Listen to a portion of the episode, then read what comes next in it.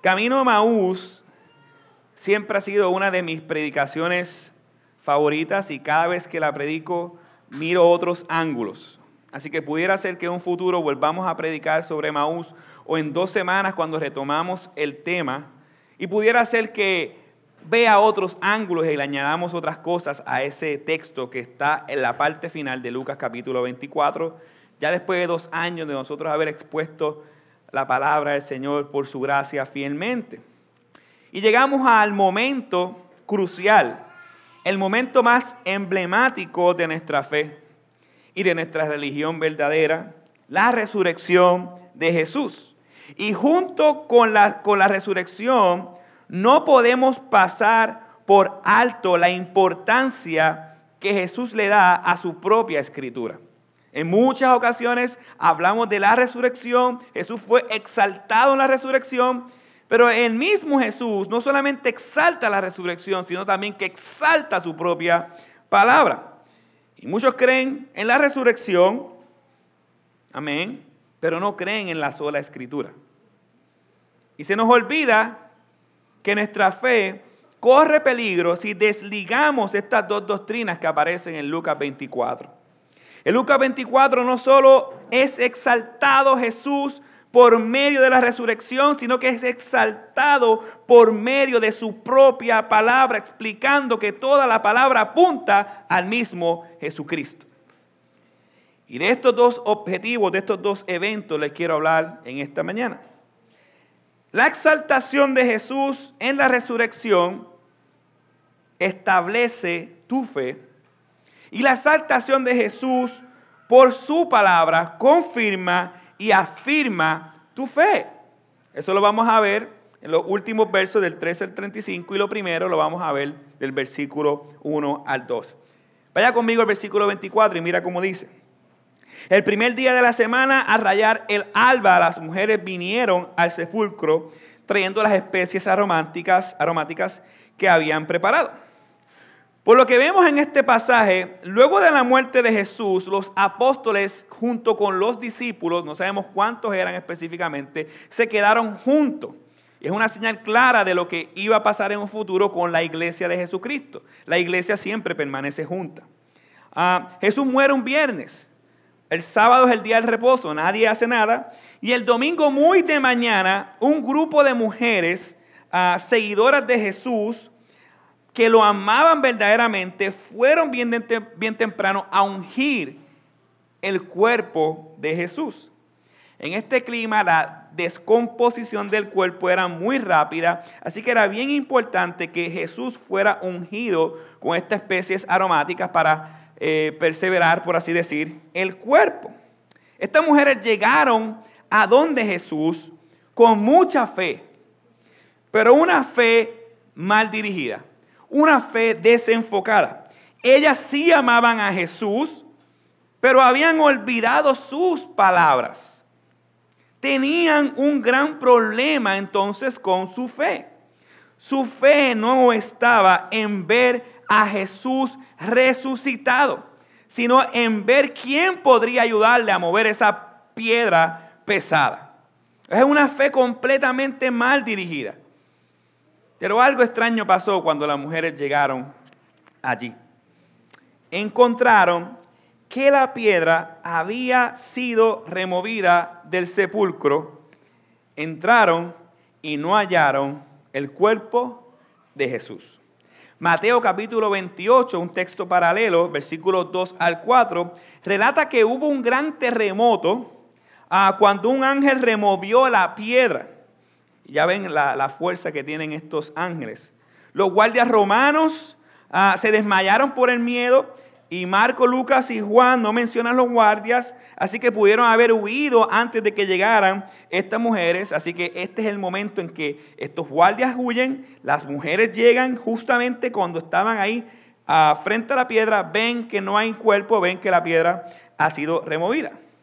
Estos ángeles eran enviados por Dios ah, no solamente para abrir la piedra, sino para abrir el entendimiento de estas mujeres y sobre todas las cosas ajustar su fe a una fe que descanse en la palabra. No es la primera vez que vemos la participación de ángeles en el Evangelio de Lucas. En Lucas capítulo 1 vemos un ángel llamado Gabriel que se le aparece a Zacarías para anunciar que iba a dar a luz a Juan el Bautista, aquel que anunciaría el camino de Jesús. Seis meses más tarde, el mismo ángel Gabriel se le aparece a María para decirle, bienaventurada, llena eres de gracia, porque en su barriga iba a cargar al Salvador. En Lucas capítulo 2 vemos un ángel anunciando las buenas nuevas de gran gozo a pastores. Dice el texto, les ha nacido hoy en la ciudad de David un Salvador que es el Cristo el Señor. Y leemos que el ángel se le apareció también, una, eh, junto con el ángel apareció una multitud de ejércitos celestiales juntamente con este ángel que decían, gloria en las alturas a Dios y en la tierra paz a los hombres en quienes Él se complace. Y ahora unos ángeles vuelven a tener el privilegio de comunicar el mismo mensaje, comunicar el Evangelio glorioso, el mensaje más importante para nuestras vidas. Ellos les dijeron, miren el texto, ¿por qué busca entre los muertos al que vive. No está aquí, sino que ha resucitado. Más adelante, en el libro de Hechos, vemos cuando Jesús está ascendiendo, que los discípulos se quedan mirando al cielo y vienen dos ángeles y le dicen, varones galileos, ¿qué hacen mirando al cielo? Ese mismo Jesús que ascendió, así mismo era de regresar. Así que miren qué interesante. Las apariciones de los ángeles, tanto en el libro de Lucas como en el libro de Hechos, relatan el Evangelio. Relatan que Jesús vendría, relatan la vida, la muerte, la resurrección y la ascensión de Jesús. Gloria a Dios. Ese es el mensaje de nosotros. Ellos tuvieron el privilegio inicial de comunicar ese mensaje, el honor de poder hacerlo. Y con este evangelio ellos estaban estableciendo la fe de estas mujeres de dos maneras o de dos formas. Número uno, comunicándole que su Dios está vivo. Su fe no es de un Dios muerto, su fe debe de ser la fe en un Dios que resucitó, el único Dios verdadero. ¿Qué importancia tiene esto para todos los que estamos aquí? Primera de Corintios capítulo 14, eh, capítulo 15, versículo 14, dice que si Jesucristo no resucitó, vana nuestra predicación y vana es nuestra fe. No sirve de nada.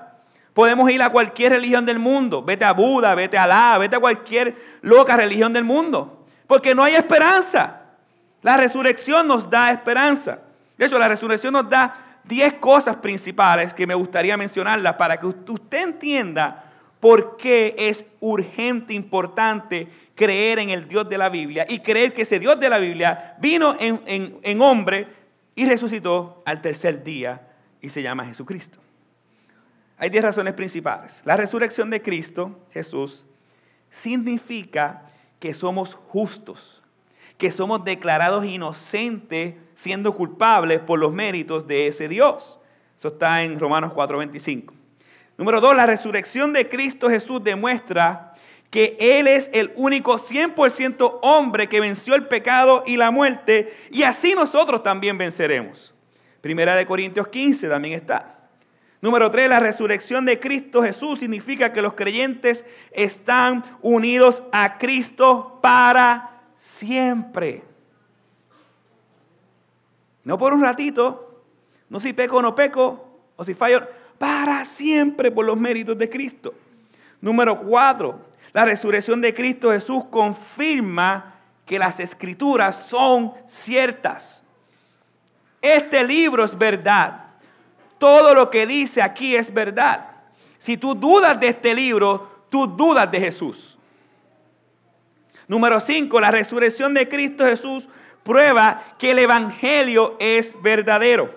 En 1 Corintios 15 también está. La resurrección de Cristo Jesús prueba que Él es el Hijo de Dios y que su sacrificio fue aceptado por el Padre. Por consiguiente, nuestra vida y la vida de todos los verdaderos creyentes será aceptada por el Padre cuando nosotros partamos de este mundo.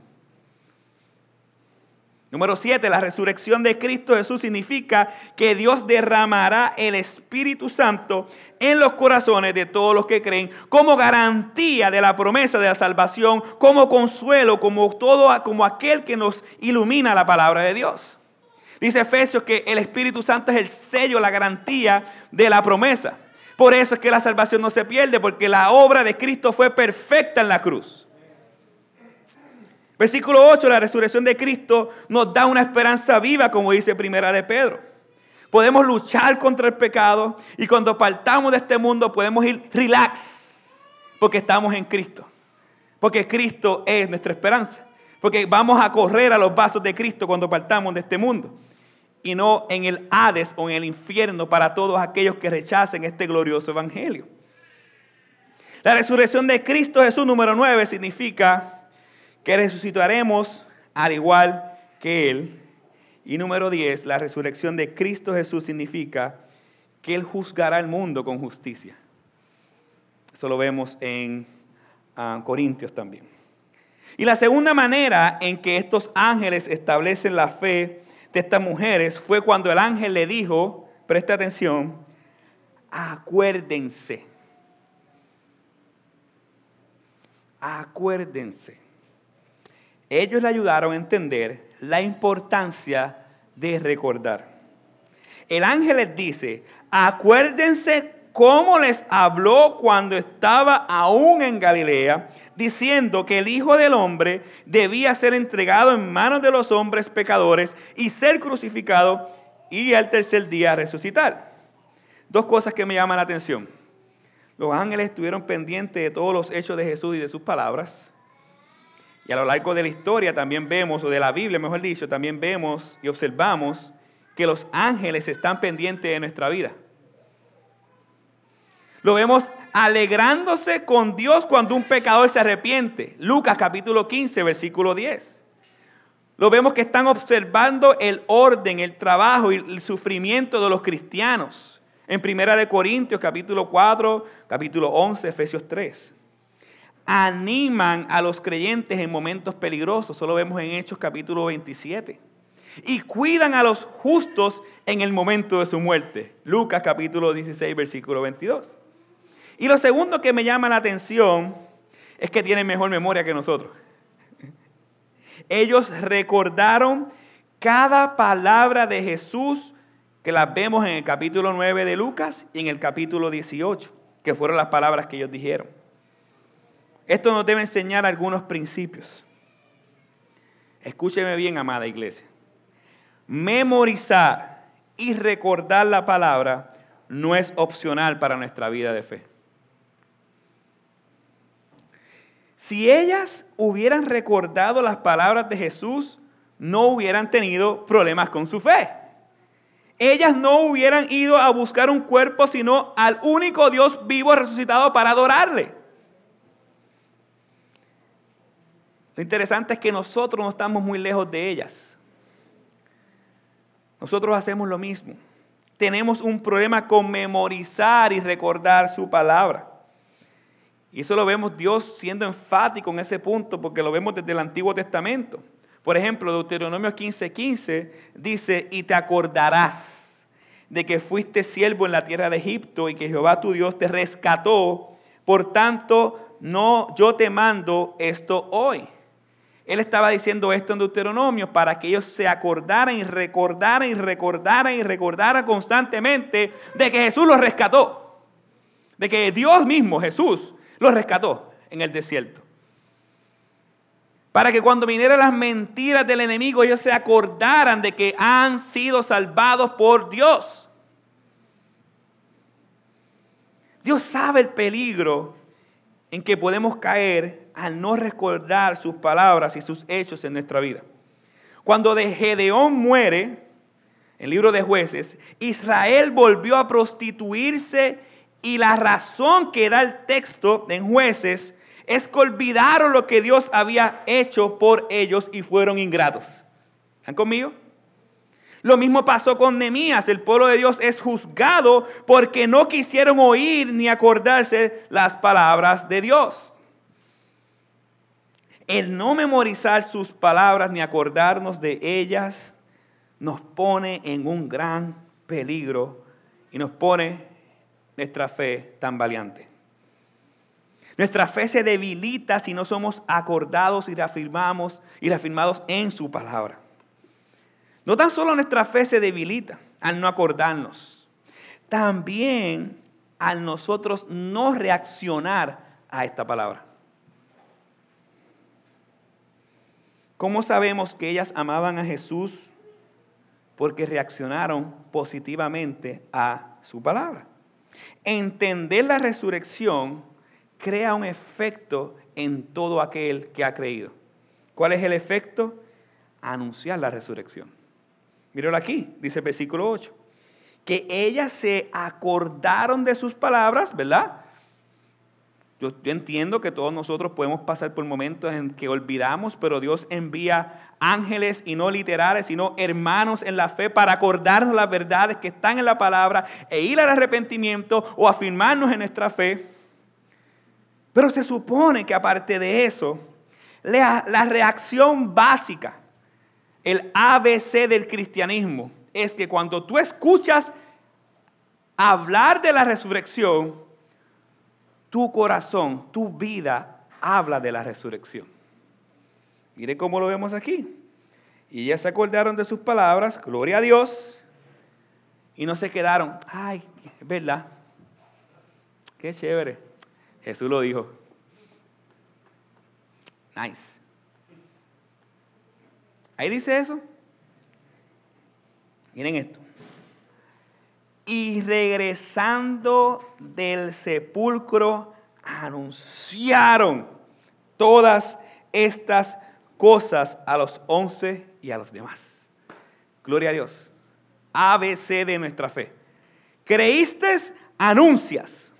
Ese es el efecto de la resurrección en el corazón de alguien que ha creído. Ahora estas mujeres están siendo partícipes del mismo privilegio que tuvieron los ángeles. Salen a comunicar la resurrección de Jesús.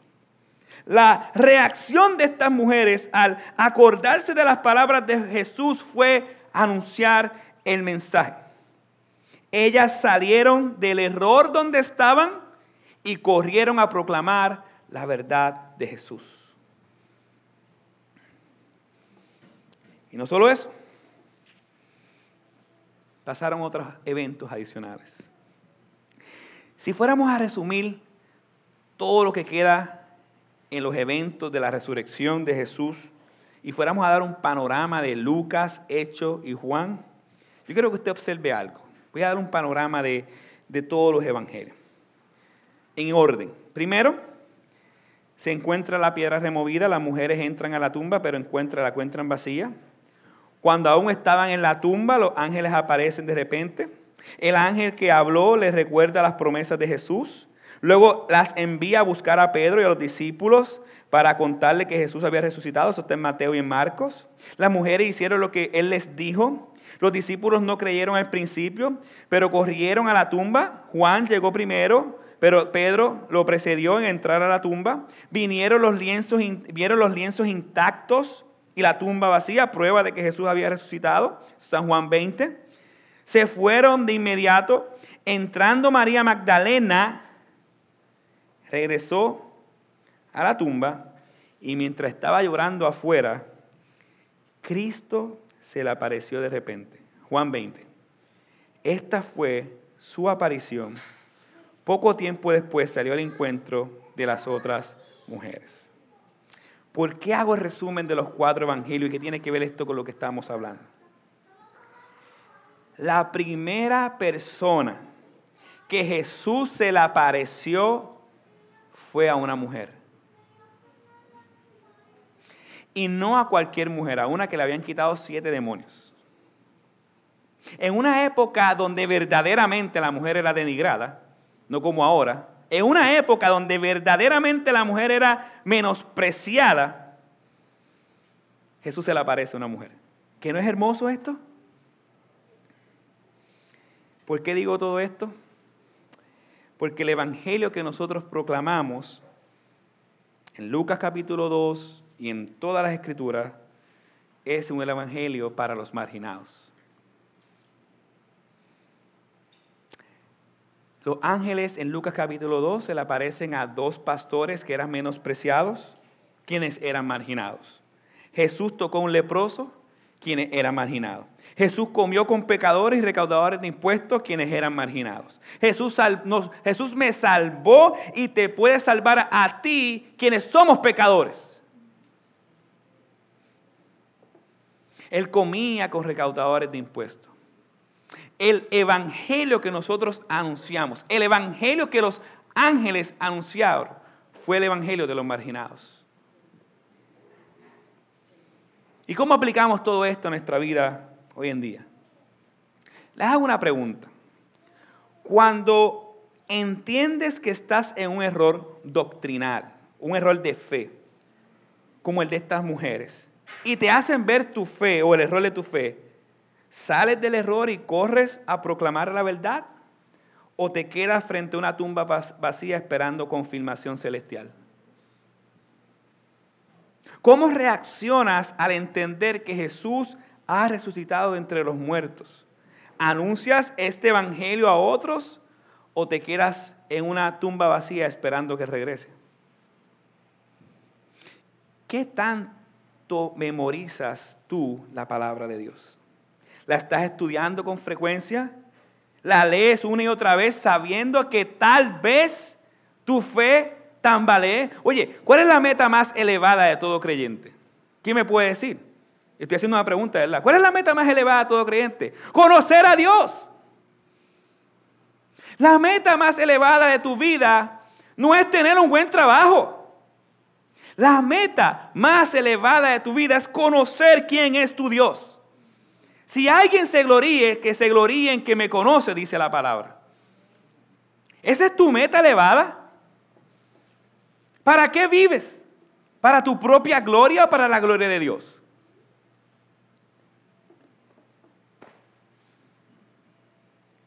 Nuestra fe está en juego si esa no es nuestra meta elevada. Nuestra meta más alta en la vida es conocer a Dios, cueste lo que nos cueste. Sueño, cansancio, conoce a Cristo. Amistades, familia, conoce a Cristo trabajo, muerte. Conoce a Cristo. Esa es la meta más elevada. Devora su palabra. ¿Qué hacemos cuando estamos afligidos, desesperados o tristes? ¿Nos acordamos de sus palabras y las promesas o buscamos recursos en este mundo? ¿Es su palabra nuestro deseo continuo o solo le leemos por cumplir porque el pastor chava todo el tiempo? Esto es importante, familia. La resurrección no solo fue un momento, un momento para leer, sino es un hecho real para recordar que nuestra vida depende de esa resurrección. La resurrección de Cristo nos ayuda a recordar que Él es suficiente que Él es bueno, que es justo, que es fiel. La resurrección de Cristo nos trae consuelo. El creyente sabe que sus, pecados son perdonados para siempre. Que el Padre se satisfizo, satisfizo la ira del Padre al, al Hijo al cargar los pecados de todos nosotros. El creyente sabe que tiene un Salvador que vive eternamente para interceder por él. El creyente sabe que su cuerpo resucitará gloriosamente cuando Él regrese o cuando estemos con Él después de la muerte. Eso es esperanza y esa es la resurrección. Jesús es exaltado para establecer nuestra fe por medio de la resurrección y también Jesús es exaltado por medio de su palabra para confirmar y afirmar tu fe. Esto lo vemos del versículo 13 en adelante, vaya conmigo. Aquel mismo día, dos de los discípulos iban a una aldea llamada Emaús, que estaba como a 11 kilómetros de Jerusalén. Aquí vemos dos de los discípulos caminando a un lugar fuera de Jerusalén llamado Emaús, aproximadamente como a 7 millas de distancia. Estos dos discípulos estaban teniendo una conversación piadosa, estaban discutiendo sobre todo lo que estaba sucediendo allí con Jesús, allí en, en Jerusalén. Pero dice el pasaje que ellos no lo, eh, dice el pasaje que de repente se acerca a Jesús, pero ellos no lo pudieron ver porque sus ojos estaban velados para que no le conocieran. Así que Dios quería que los ojos de ellos estuvieran velados para que no le conocieran. Muy bien, súper. Leíste el texto, Andrés. La pregunta es ¿por qué? ¿Por qué sus ojos estaban velados para que no le conocieran? Si la intención era que ellos fueran testigos oculares de la resurrección de Cristo, no era más fácil que dijera, ¡bu! ¡Ja, aparecí! ¡Jesús! ¡Wow! Y se alegraran. Si esa fuera la intención, era mucho más fácil que hacer que lo que hizo Jesús con María, con María Magdalena. Se le apareció y ya. Entonces, esto nos lleva a entender que eso no puede ser la razón por la cual sus ojos estaban velados y Jesús se apareció. La intención aquí, por qué Jesús se apareció y sus ojos estaban velados, por lo menos vemos cinco cosas que fueron la razón para la que Jesús hizo esto con ellos. Número uno, hacerle un examen de la fe. Número dos, porque, para que comprendieran el valor y la supremacía de la palabra. Número tres, para que comprendieran que la palabra es suficiente y deben de descansar en ella. Número cuatro, para que supieran cómo interpretar la palabra. Y número cinco, para que comprendiéramos que solo Jesús puede abrir los ojos de aquel quien Él quiera por medio de su palabra. Cinco cosas. Y esto lo vemos en los siguientes versículos. Primeramente Jesús les hace una pregunta. Recordemos que vamos a entrar en el examen que Jesús le está haciendo. Miren esto. Aquí está la pregunta. ¿Qué, discusiones son estas que tienen entre ustedes mientras van andando? Y ellos, y ellos se detuvieron con semblante triste. Uno de ellos, llamado Cleofa, le dijo, ¿Eres tú el único visitante en Jerusalén que no sabe las cosas que ella han ocurrido en estos días? ¿Qué cosas? le preguntó Jesús. Ahora bien, miremos la respuesta de ellos. Ya vimos, Jesús le hace la pregunta y vamos a ver cómo entonces ellos responden. Y ellos le dijeron, las referentes, las referentes a Jesús el Nazareno que fue profeta poderoso en obra y en palabra delante de Dios y de todo el pueblo, y cómo los principales sacerdotes y nuestros, y gobernantes lo entregaron a sentencia de muerte y lo crucificaron. Pero nosotros esperábamos que Él era el que iba a redimir Israel. Ahora bien, miremos el resultado del examen. Ellos contestan, Jesús fue un profeta. Eh, cero. Ellos contestan, fue entregado chiquín, 10 puntos. Ellos contestan, ah, perdóname, poderoso en palabra y en obra, chiquín, 10 puntos adicionales. Y la última, ellos dicen que no redimió Israel, chiquín, cero. O sea que si calculamos, sería 50%. ¿Qué es eso? A, B, C o F. F. Se colgaron en el examen. Jesús le hace una pregunta y ellos la contestan mal. Se colgaron en el examen. Jesús no fue un profeta, sino él fue el profeta que todos esperaban, dice Deuteronomio. La Biblia nos muestra que Jesús es Dios, Juan 1.1. Jesús era el hombre profetizado en Daniel. Jesús era el siervo sufriente de Isaías. Jesús era el gran sumo sacerdote de Hebreos 10. Jesús era el rey que reinaría sobre los que creen. Jesús era el maestro de maestros, Juan 8. Jesús era el líder perfecto. Pero sobre todas las cosas Jesús era el salvador de todos los que creen, Juan capítulo 3. Esa era la contestación correcta. Y claro que Jesús redimió a los suyos, pero no una redención física como la del Éxodo, sino con una más excelente, la redención de nuestras almas, de todos los que creen, tanto judíos como gentiles. Cuidado con la opinión que tú tengas de Jesús. Nuestra salvación depende de eso. Versículo 25. Entonces Jesús le dijo, oh ¿Ven? ¿Ven que se colgaron? O insensatos y tardos de corazón para creer todo lo que los profetas han dicho. ¿No era necesario que Cristo padeciera todas estas cosas y entrara en su gloria? Ellos no comprendían que Jesús debía de ser humillado para luego ser exaltado. Todavía a estas alturas ellos tenían una idea de redención política y no espiritual. Hoy en día vemos la misma cosa. Los falsos apóstoles quieren un tipo de redención política y se meten a la política para gobernar. Y mucha gente apoyando también el sistema de justicia social. Es lo mismo, redención política y no espiritual. Por eso Jesús los llevó a la escuelita, de regreso a la escuelita.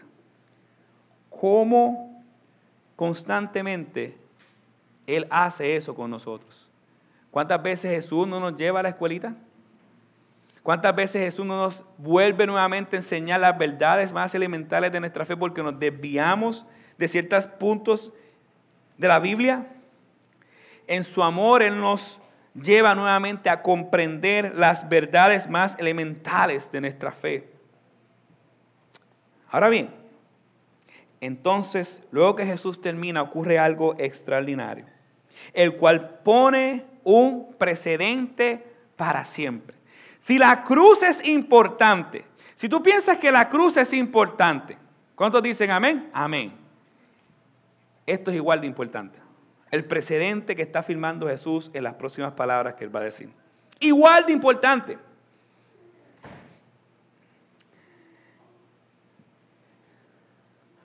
Jesús les da una clase de interpretación bíblica y de teología bíblica a sus discípulos. Y lo primero que nos enseña es que toda la Biblia habla de Jesús. Que toda la Biblia habla de Jesús. No nos enseña, bueno, pues tal vez pues, el arca de Noé, pues los animalitos. El éxodo, el faraoncito. Levítico, las leyes. No, toda la escritura habla de Jesús. Jesús es el centro de toda la Biblia. Jesús es el personaje más importante de la Biblia. Todo el sistema, toda la Biblia, toda nuestra vida depende de lo que nosotros entendamos de Jesús. La Biblia es cristocéntrica y cristotélica. No solamente Jesús es el centro, sino que toda la Biblia apunta a Jesús. Mire cómo dice el versículo 27. Y comenzando por Moisés y continuando con todos los profetas, les explicó lo referente a él en todas las escrituras. Cuando Jesús dice Moisés y los profetas, hace referencia a la totalidad de la Biblia hebrea que hoy conocemos como el Nuevo Testamento. Ellos la conocían como el Tanakh y se divide en tres partes. La Torá, que era la ley, el Neví, que eran los profetas, y el Ketubí, que eran los escritos. Todo el Antiguo Testamento está hablando de Jesús, es lo que está diciendo el mismo Jesús. Jesús está diciendo, toda la Biblia habla de mí. Yo me imagino a Jesús diciéndole, esto es una suposición, pero dice toda la Biblia. Toda la Biblia Jesús diciéndole, bueno, ah, yo soy el mejor David que no derrotó a un gigante, sino que derrotó a Satanás en la cruz de Cristo. Y ustedes estaban viéndome como yo hacía eso. Tal vez yo veo a Jesús diciéndole, yo soy el mejor Jonás. Jonás fue lanzado al mar para calmar la tormenta. Yo fui lanzado a una cruz para calmar la ira de mi Padre. Tal vez vemos a Jesús diciendo, ¿sabes qué? Todas las fiestas, los tabernáculos, todos los sacrificios de Levítico hablaban de mí y dan testimonio de mí. En el camino a Maús vemos que Cristo es el mensaje de toda la Biblia. El verbo el cual Dios hizo la creación, Génesis 1, Juan 1, Colosenses 1. La simiente de la mujer, Génesis capítulo 3. La simiente de Abraham, Génesis capítulo 12 al 15. Él, él, cena con Abraham en Génesis capítulo 10. El ángel de Jehová en Génesis 16, Éxodo 3. El gran yo soy de Éxodo 3. Él es el profeta de que Dios levantaría de entre los muertos, según Deuteronomio capítulo 18. Él es nuestra Pascua, como vimos en Primera de Corintios capítulo 7. Él es la roca de número 20, la piedra angular del Salmo 122, el Hijo del Hombre de Daniel, el maná que sale en el desierto, lo vimos en Juan capítulo 6, el capitán del ejército de Jehová en Josué, es adorado en jueces, es la simiente de David en segunda de Samuel, el Mesías que hablaban los profetas que iba a ser muerto y resucitado para reinar. Ese es Jesucristo. Warren Wisby dice, la clave para entender la Biblia es ver a Jesús en cada página. Esa es la clave. La Biblia nos muestra a la gloria de Jesús. Él es exaltado por la resurrección y es exaltado por su propio libro. Ahora bien, la historia no termina aquí. Dice el versículo 28 en adelante. Como buenos anfitriones, ellos les rogaron a que se quedaran y entró a quedarse con ellos. Al sentarse a la mesa, Jesús tomó el pan y lo bendijo, partiéndolo les dio. Entonces les fueron abiertos los ojos y les reconocieron, pero él desapareció de la presencia de ellos y se dijeron el uno al otro, no ardía nuestro corazón dentro de nosotros mientras hablaba en el camino cuando nos abría las escrituras? Cuando la palabra es fielmente explicada, cuando nosotros estamos entendiendo su palabra, se supone que nuestro corazón esté ardiendo. Cuando vemos a Jesús en toda la Biblia, se supone que nuestro corazón esté ardiendo.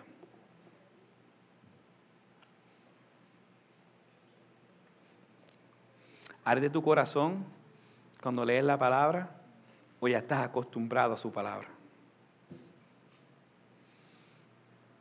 Una de las cosas más difíciles que le va a pasar a un creyente no es que le metan un puño por ser cristiano. No es que lo escupan. No es que lo dejen de hablar. No. No es que su familia la, no, abandone. Peace and cake. Una de las cosas más duras para un cristiano es empezar a ver que su corazón no arde por su palabra. Y todos los que estamos aquí hemos pasado por eso. Qué dolor tan gigantesco cuando tú lees la palabra y no las lees con un corazón ardiendo por ella.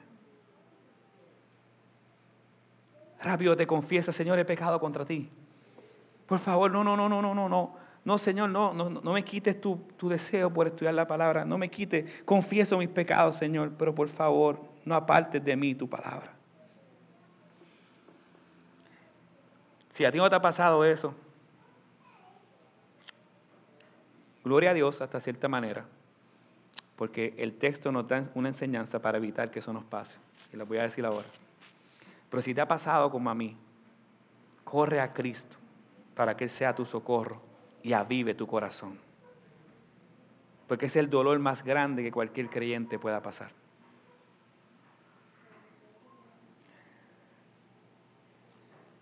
¿Cómo podemos ir a su palabra y que nuestros corazones ardan? Aquí vemos de dos maneras.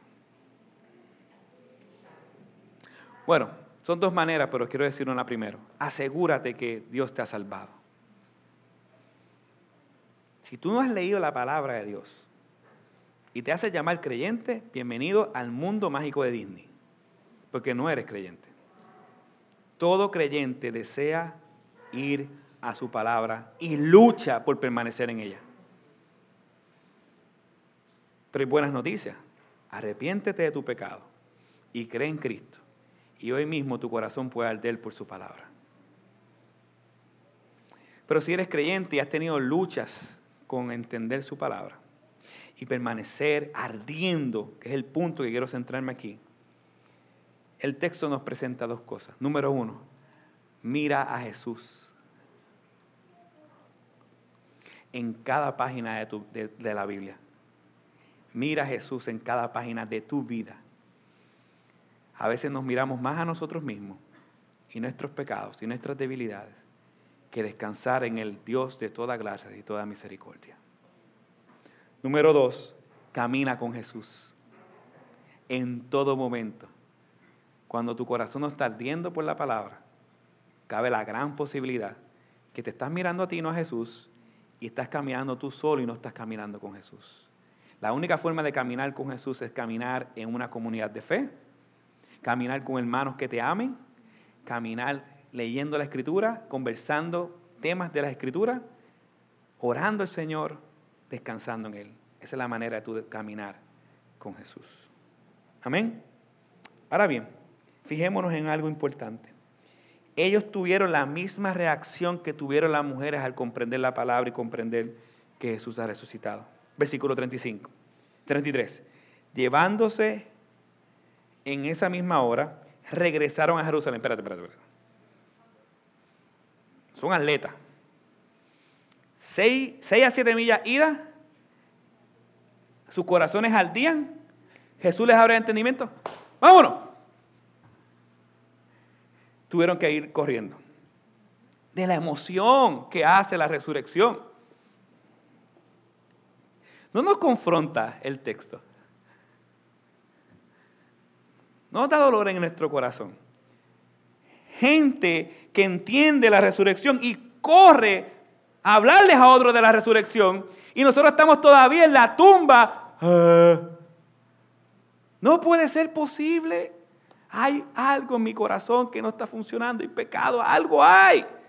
Pero cuando nosotros somos salvados y Dios nos ha resucitado, la consecuencia es la misma una y otra, una y otra vez. Lo vas a ver en los evangelios, en las cartas de Pablo, en Apocalipsis. Creí, hablé. Esa es la reacción. Salieron corriendo, fueron donde los apóstoles y le dicen todas las palabras que vemos en el versículo 34 y 35. Si has tenido un encuentro con su palabra y has visto a Jesús resucitado por medio de la palabra, mi consejo, proclama su palabra. La pregunta es, ¿es esta tu reacción? Si no la es, corre a Cristo en arrepentimiento y fe y dile que te enseñe cuál es el camino que andas y cuál es el verdadero camino que debes andar. Jesús es exaltado por medio de la resurrección para establecer su fe verdadera y Jesús es exaltado en su palabra para confirmar y afirmar tu fe. ¿Crees que el mensaje de toda la Biblia es Jesús? Amén. ¿Crees que Jesús es suficiente y la palabra también? ¿Crees que la Biblia es lo único que nosotros necesitamos para nosotros vivir la vida de fe? Amén. ¿Crees que Jesús resucitó de los muertos el tercer día y es tu Señor? Si es así, digamos amén. Si no es así, corre ahora donde tú estás, cierra tus ojos y ora al Señor para que Él te salve y que hoy sea el día en que tú puedas saborearte y disfrutar que Jesús ha resucitado y que tu corazón pueda ardir, arder por su palabra. Vamos a orar.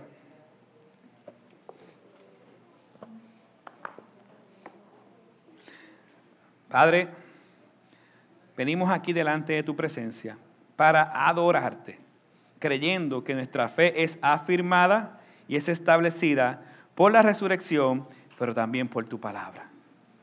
Ayúdanos a entender que no existe un Dios diferente al de tu palabra, que tu palabra y tú es lo mismo. Tu palabra es perfecta, tú eres perfecto, tu palabra es santa, tú eres santo, tu palabra es justa, tú eres justo. Tu palabra es poderosa, tú eres poderoso porque tu palabra y tú son uno.